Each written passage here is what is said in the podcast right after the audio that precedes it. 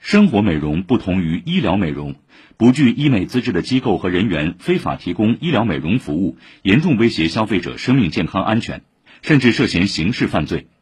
多名女性消费者在美容院注射溶脂针后，遭受了皮肤溃烂、久病不愈的闹心经历。日前，嘉定区检察院以非法行医罪对被告人曹某、刘某依法提起公诉。请听报道。朱女士无意间在朋友圈看到美容店老板曹某发布的一则无创溶脂广告，对外宣传这个项目通过无接触式气压注射工具将所谓溶脂液注射入体内，可以达到快速有效的全身或局部减肥。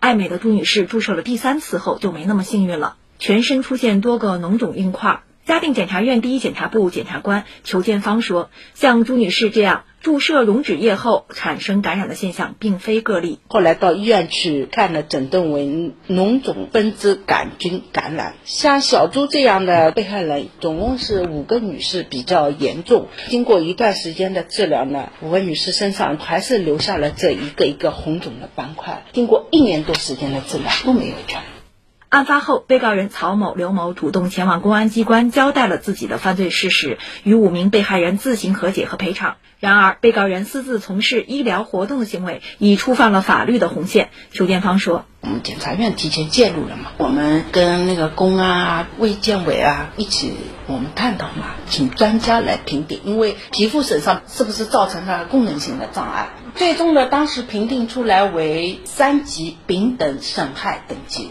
对应的是八级伤残，有了这个呢，可以非法行医就定罪了。日前，该案在嘉定法院开庭审理，法庭上，被告人对犯罪事实供认不讳。JC 高端美学馆有没有医师执业证书？嗯，没有啊。知不知道美容院是不能从事医疗项目的？知道，知道的啊。平时你们的利润是怎么分成的？他拿六，我拿四，四六分成。无创溶脂项目就是你们两个人是怎么约定分成的？选择项目我们五五分。第一被告人，你对起诉指控的犯罪事实、证据、罪名有没有意见？没有。是否自愿认罪认罚？自愿。该案将择日宣判。医疗美容作为一项新兴行业，受到越来越多爱美人士的青睐，但随之而来也产生了许多争议和问题。检察官裘建芳提醒爱美的消费者。在该案中，给他们的身体造成了严重伤害，这就是一则鲜活的案例。在此提醒消费者们，医疗美容属于医疗范畴，风险问题不容忽视，建议爱美不盲从，选择需谨慎。以上由记者程林报道。